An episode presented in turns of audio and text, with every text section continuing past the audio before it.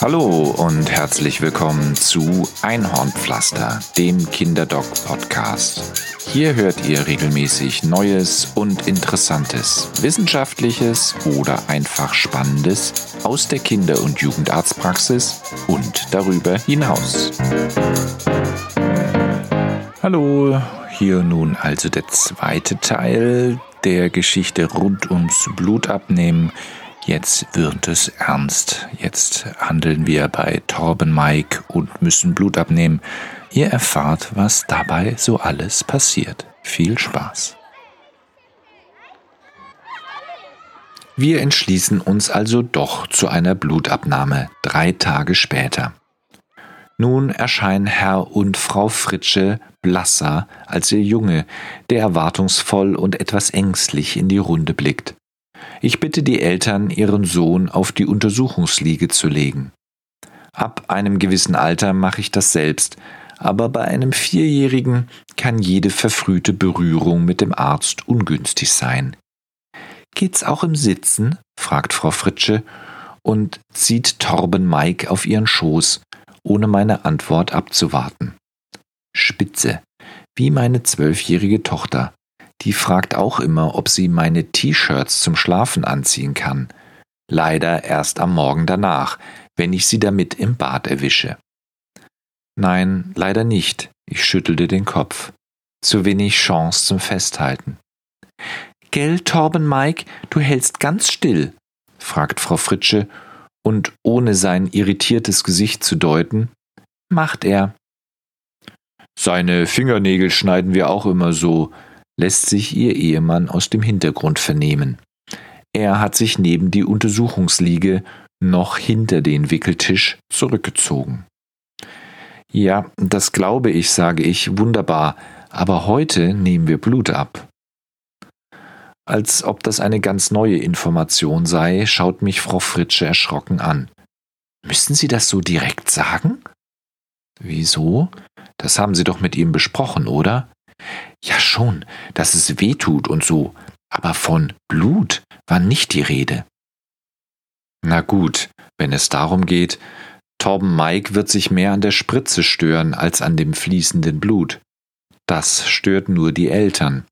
Herr Fritsche ist blass um die Nase. Können denn hier alle Blut sehen? frage ich locker in die Runde. Katja trägt gerade das Blutabnahmegedöns herein und grinst in sich hinein. Ja, sicher, sagt Frau Fritsche, und ihr Mann brummt ein, wird schon gehen. Torben Mike schaut ungerührt von seinen Eltern zu mir und zurück, schätzt die Gefahr des Tabletts ein, das dann nun auf dem kleinen Tischchen neben der Untersuchungsliege steht. Die durchsichtigen Röhrchen mit den farbigen Kappen, die ominösen Stifte und Watttupferchen. Im Zweifelsfall bedeuten solche Dinge beim Arzt nichts Gutes. Denn was kennt er? Die seltsamen Piekse in den Arm. Da hat auch immer jemand, meist seine Mutter, etwas erzählt von geht ganz schnell und alles halb so schlimm. Die Erinnerung produzieren ein paar Schwimmseen um die Augen. Die Impfungen sind schon ein wenig her, Vielleicht bekam er nochmals eine Auffrischung zwischenrein. Vielleicht. Wenn ich Glück habe, hat er bei seiner Oma schon mal ein Insulinspritzchen gesehen. Wenn ich Pech habe, wurde er von seinen Eltern nicht einmal richtig informiert. Aber die Diskussion, dass Kinder vor einer Blutabnahme oder Impfung oder sonst einem schmerzhaften Eingriff ausreichend vorbereitet werden, führe ich jetzt nicht. Dazu ist alles schon zu weit fortgeschritten. Katja rettet mich. So, du Held, jetzt legst du dich mal hierher. Sie greift Torben Mike unter die Schultern, ehe er überhaupt Pieps sagen kann, und hebt ihm vom Schoß seiner Mutter herunter, legt ihn auf die Liege. Seine Beine schiebt sie zurück auf Mamas Schoß, die sich nicht bewegt hat. Für Entrüstung ist keine Zeit. Da kann dich deine Mama ein bisschen festhalten oder streicheln. Sie nimmt Frau Fritsches Hände, nickt ihr aufmunternd zu, legt die Hände auf den Beinen des Sohnes ab und macht eine kosende Beruhigungsgeste vor. So, okay? Frau Fritsche sagt gar nichts mehr, sondern lässt geschehen. Ich lasse mir nichts anmerken, sondern richte derweil meine Utensilien, breche vorsichtig die Kanüle ab, da ich dem Vierjährigen am Handrücken Blut abnehmen werde. Sichere Venenverhältnisse, gute Festhaltebedingungen, eine maximale Blutausbeute und eine Riesensauerei sind gesichert. Torben Mike liegt inzwischen ganz entspannt auf der Liege. Seine Mutter hält wie verordnet die Beine fest. Katja hat sich ans Kopfteil gesetzt und hält seinen linken Arm und staut dabei die Venen. Ich greife mir die Hand und desinfiziere kurz den Handrücken mit einem Alkoholtupfer, mehr Ritual als effektiv bei Blutabnahmen. Wer wartet schon die halbe Minute Einwirkzeit ab? Da hat jedes halbwegs aktive Kleinkind zehnmal hingegriffen. Dann nicke ich Katja wissend zu und greife mir die abgebrochene Nadel. Die Röhrchen habe ich mir bereits präpariert, geöffnet, in einer Halterung platziert. Jetzt geht's los, Torben, sage ich laut und deutlich und entscheide mich für die oberflächliche Handrückenvene, die mir freundlicherweise dank Katjas Staumungsmanöver entgegenspringt. Ich heiße Torben Mike, au! kreischt der Vierjährige los. Meine Ablenkung war eigentlich völlig unbeabsichtigt, aber so ist die Kraft, die er jetzt in seinen linken Unterarm schickt, nur halb so stark, wie ich befürchtet habe. Dank der erfahrenen Arzthelferin an meiner Seite schaffe ich es, seine Hand mit meiner linken ruhig zu fixieren. Die Nadel hat die Vene getroffen und das Rote schießt in einem guten Strahl auf den Praxisboden und hinterlässt die erste Blutpfütze. Industrieparkett, speziell imprägniert, problemlos abwischbar. Ich schnappe mir mit der rechten Hand das erste Röhrchen, während die linke zum einen gegen Torben Mikes Kraft anhält, zum anderen mit dem Zeigefinger versucht, mit sanftem Druck auf die Vene oberhalb der Einstichstelle den Blutfluss zu kontrollieren. Erfolglos. Also fülle ich das Röhrchen mit dem roten Verschluss, das Blutbild zuerst, immer das Wichtigste. Wenn das Blut plötzlich versiegen sollte, und damit muss man immer rechnen, kann man den Eltern wenigstens ein Blutbild präsentieren, das reicht aus. Oh, oh, oh, oh, mein Schatzi, ertönt es zu meiner Linken. Ich riskiere einen Blick, ohne die Kontrolle über die Blutabnahme zu verlieren. Ein schwieriges Unterfangen. Alles klar, Frau Fritsche? frage ich kurz. Aber sie interessiert sich gar nicht für meine heroische Blutabnahme oder ihren weinenden Sohn. Sie hält ihre Hand vor den offenen Mund, die Augen weit geöffnet. Ihr Blick ist auf einen Punkt hinter mir gerichtet und ich ahne warum. Ein lautes Krachen ertönt, eine dumpfe, ja, nennen wir sie Masse, geht geräuschvoll zu Boden. Torben Mike verstummt abrupt, schaut in dieselbe Richtung wie seine Mutter, was ihm leider nur dann erfolgreich gelingt, wenn er den Oberkörper halb erhebt. Das wiederum erschwert meine Blutabnahme. Seine verweinten Augen sind nun genauso weit geöffnet wie die seiner Mutter. Er versucht an mir vorbei nach hinten zu schielen. Katja drückt ihn sanft zurück auf die Liege. Ich spüre ihren fragenden Blick. Leider kann ich nicht hinsehen, sondern konzentriere mich weiter auf die Blutfontäne aus der Hand des Jungen. Ich wechsle schnell das Röhrchen Nummer zwei in das letzte Serumröhrchen um. Das wird das Größte sein und mir ein wenig Zeit verschaffen.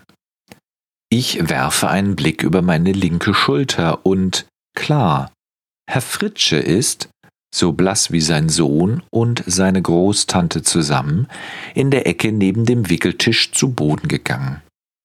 Genau da steht zu seinem Glück ein kleiner roter Kinderstuhl mit kitschigen Kätzchenaufklebern.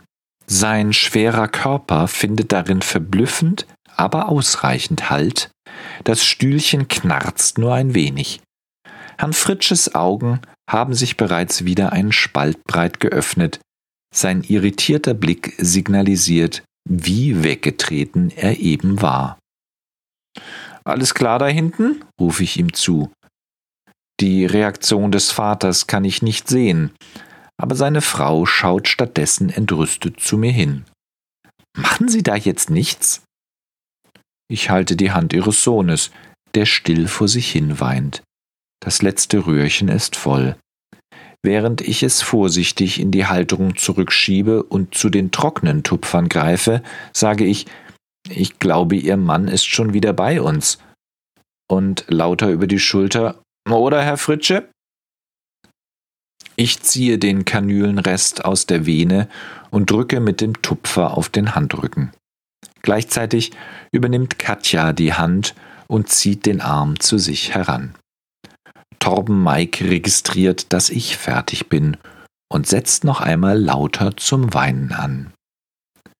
Ich glaube, hier braucht eher jemand Trost, sage ich zu Frau Fritsche und deute mit einem Kopfnicken auf ihren Sohn, denn sie ist immer noch vereinnahmt von dem Niedergang ihres Mannes.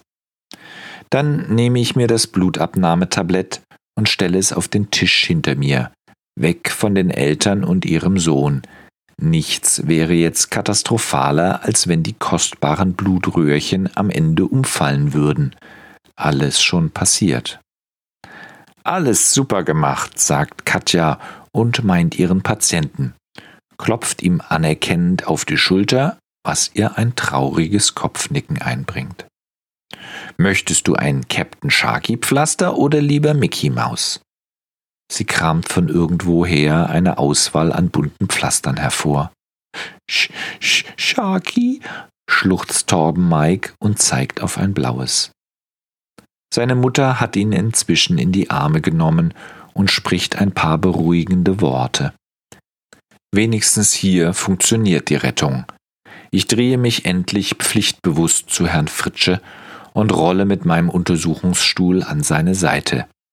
Er sitzt schwer atmend noch immer auf dem Katzenstühlchen, eine Haarsträhne klebt ihm auf der Stirn, seine Brille ist etwas verrutscht. Mit dem Daumen knibbelt er an einem der Aufkleber herum. Ist mir noch nie passiert, murmelt er vor sich hin. Noch nie, wirklich. Ich lege ihm eine Hand auf die Schulter und schaue ihm in die Augen. Aber jetzt wieder alles gut? Ja, ja, ja, er winkt ab. Noch nie passiert. Ist mir noch nie passiert. Mir schon. Da sind Sie nicht der erste Papa. Ich schaue auf seine Frau. Oder die erste Mama, die hier schwächelt. Das ist schon in Ordnung. Beim nächsten Mal sind Sie schlauer und warten wohl besser draußen. Er nickt und erhebt sich vorsichtig. Er setzt schwankend einen Fuß vor den anderen und lässt sich neben seinen Sohn auf der Liege nieder. Ein Bild fürs Familienalbum. Der blasse Vater neben seinem erhitzten, jetzt gut geröteten Sohn, der bereits die ganze Blutabnahme vergessen hat und lieber seinen Captain Sharky genauestens inspiziert. Als nächstes hält Katja Torben Mike die Praxisschatzkiste unter die Nase, mit ausreichend Tand zur Belohnung tapferer Patienten. Tattoos, Aufkleber, kleine Autos und Murmeln, Pixie-Bücher und undefinierbare Stofftiere mit kleinen Schlüsselringen am Rücken. Ich grinse, nicke der noch ansprechbaren Mutter zu und verkünde, die Werte haben wir bestimmt in ein oder zwei Tagen. Vielleicht rufen Sie dann kurz an oder wir melden uns. Frau Fritsche schaut betreten auf ihre beiden Männer und nickt zurück. Alles klar, ich rufe dann an. Dann klopft sie ihrem Sohn auf die Knie, strubbelt ihm liebevoll durch die Haare und sagt Und? Du hast dir auf jeden Fall ein großes Eis verdient. Erdbeere? Zitrone oder Schlumpfeis? Schlumpfeis, kräht Torben Mike und streckt ein Hot Wheels Polizeiauto als Trophäe in die Höhe. Zwei Kugeln! Der Vater bekommt sicher nur eine. Dann Blutabnahme 2 und 3. Butterfly-System, schlankes Mädchen, gute Venen, alles prima.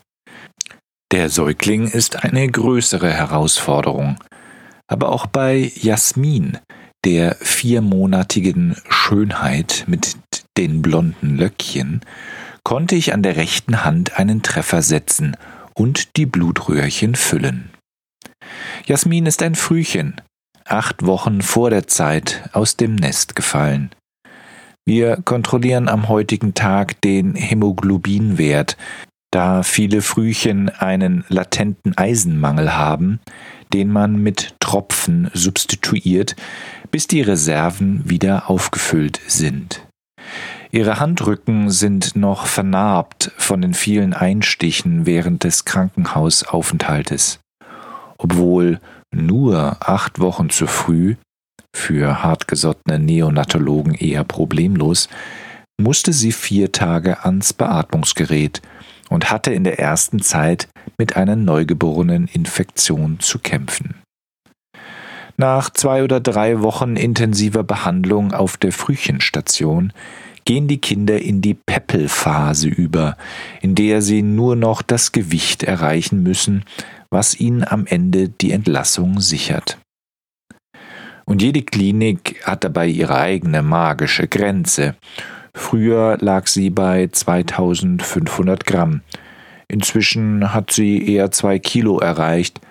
Letztens ist mir gar ein Frühchen vorgestellt worden, das mit 1850 Gramm nach Hause gelassen wurde, in der rechnerisch 35. Woche. Für die meisten Kinder herrscht dann noch eine Unbeständigkeit in der Wärmeregulation und Nahrungsaufnahme und für die Eltern und den Kinderarzt bleibt das Risiko. Jasmin hingegen ist propere vier Kilo schwer.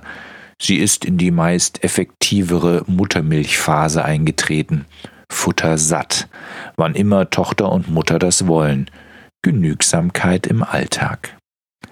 Auch wenn die Kinderkrankenschwestern in den Kliniken alles dafür tun, dass es den Kindern an nichts mangelt, ist es kein Geheimnis, dass das Erholen und damit Gedeihen zu Hause stets besser funktioniert.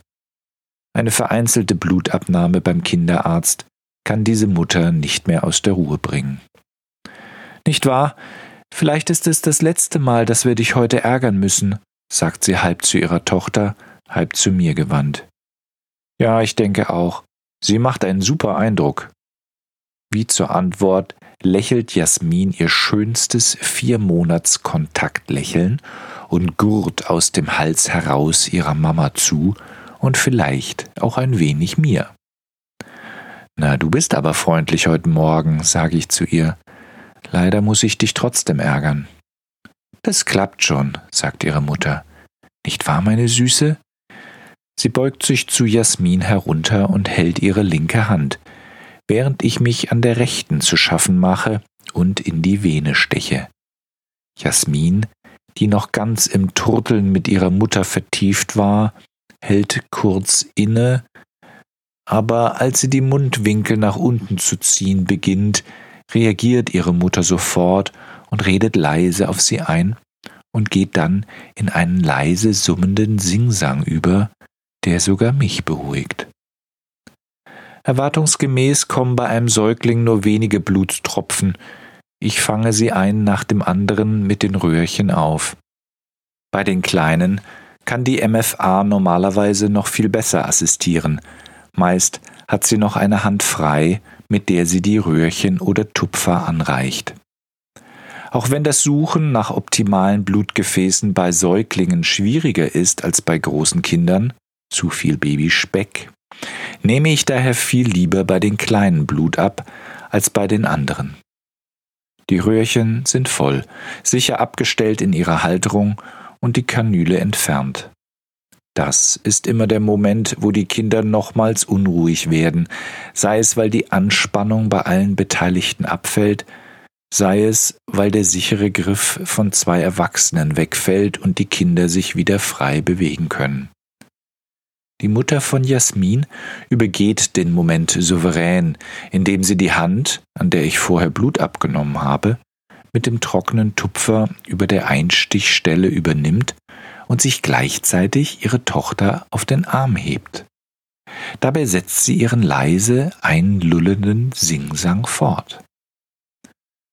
Ich möchte irgendetwas sagen, aber die Mutter drückt ihr Kind nur sanft an sich die jetzt doch anfängt, vor sich hin zu weinen und schaut mich mit freundlich dankbaren Augen an. Gut gemacht, Dr. Kinderdoc, sagt sie leise. Ich lächle. Danke. Schließlich wird der Doktor danach beurteilt, wie gut er Blut abnehmen kann, oder? Mei, oh mei, der hat mir aber wieder im Arm rumgestochert. Gucken Sie mal die Armbeuge, alles ganz blau. So höre ich immer noch unsere Nachbarin über den Gartenzaun beschweren. Der kann ja nix. Beim letzten Säugling, ein Neugeborenes von wenigen Tagen, gelingt die Blutabnahme auch auf Anhieb. Es ist gelb um die Nase, das heißt, es zeigt die Symptome der neugeborenen Gelbsucht, bei der das Abbauprodukt des roten Blutfarbstoffes Hämoglobin das Bilirubin in der Haut sichtbar wird.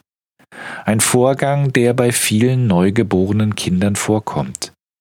Es gibt zu viel Hämoglobin im Blut, das abgebaut werden muss, aber die Leber arbeitet noch nicht so gut, es kommt zu einem Überangebot. Das Kind wird gelb. Das Einzige, was dagegen hilft, ist blauwelliges Licht, das den Abbau fördert. Steigt der Bilirubinspiegel über ein definiertes Maß, kann es sogar zu Schädigungen des Organismus kommen. Das ist der Grund, warum bei manchen Kindern dieser Gelbsuchtwert kontrolliert wird. Herr Doktor, die Hebamme hat gesagt, der Patrick Joe sei so gelb, das kann dann wirklich gefährlich werden, sagt die Mutter des Säuglings. Den Namen ihres Sohnes spricht sie eben Patrick Joho mit Betonung auf der englischen Aussprache. Wissen Sie, sie hat auch gesagt, wenn ich weniger stillen tue und lieber mal mit der Flasch befüttern tue, dann wäre es auch gar nicht so schlimm. Ich zucke mit den Schultern. Es gibt tatsächlich so etwas wie ein Muttermilch-Ikterus, aber weniger zu stillen sollte schon längst nicht mehr empfohlen werden, gerade nicht von einer Hebamme. Das ist nicht wirklich nötig, sage ich daher.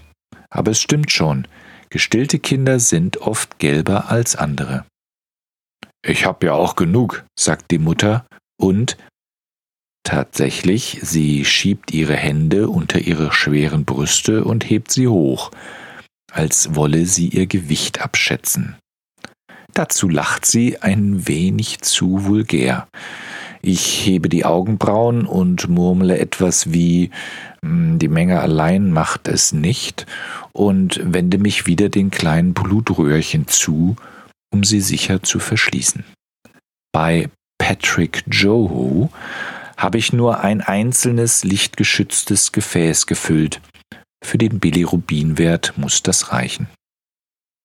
Bei den ganz kleinen Kindern mache ich die Blutabnahme ganz alleine. Da reicht die Hand des Arztes zum Stauen, zum Halten, zum Führen der Kinderhand. Jetzt warten wir mal den Wert ab, sage ich zu der Mutter. Wahrscheinlich kriege ich das Ergebnis schon heute Nachmittag. Ich rufe dann an. Dürfen wir denn ausgehen, Herr Doktor? Ja klar, kein Problem. Ein bisschen Sonnenlicht ist bei der neugeborenen Gelbsucht gar nicht schlecht. Wunderbar, Herr Doktor, wunderbar. Dann kann ich mich endlich mal wieder ein wenig in die Sonne legen. Jetzt setzt sie die Hände oberhalb ihrer Brüste am Aufschlag der Bluse an und zieht den Stoff herunter, sodass das Dekolleté überaus sichtbar wird. Die Sonne darf aber ruhig ihr Patrick abbekommen, sage ich und betone das offene A in seinem Namen. Ist ja noch nicht sehr warm draußen, jetzt im Frühling. Da darf so ein Kleiner mit Gelbsucht schon mal ein wenig ins Sonnenlicht. Ach so, der Patrick Joe, Sie erinnert sich wieder ihrer Mutterrolle. Dann gehen wir ein wenig spazieren, nicht wahr, mein Spreißelchen? Sie drückt den kleinen Mann an die wogende Brust. Er war wirklich sehr tapfer bei der Blutabnahme, kaum ein Muckser.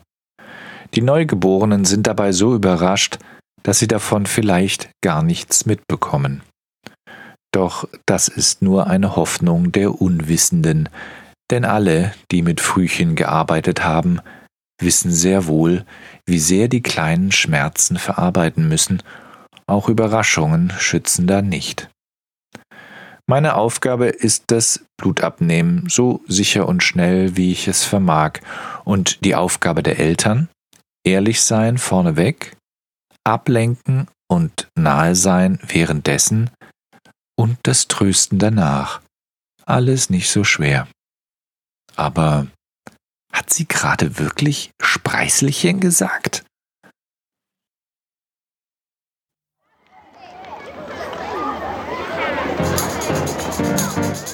Das war für heute Einhornpflaster, der Kinderdoc Podcast. Vielen Dank fürs Reinhören. Wenn euch das hier gefallen hat, gebt doch ein Feedback in den Kommentaren unter kinderdoc.blog, abonniert den Podcast oder erzählt einfach anderen davon. Alles Gute und bis bald. Bleibt gesund, euer Kinderdoc.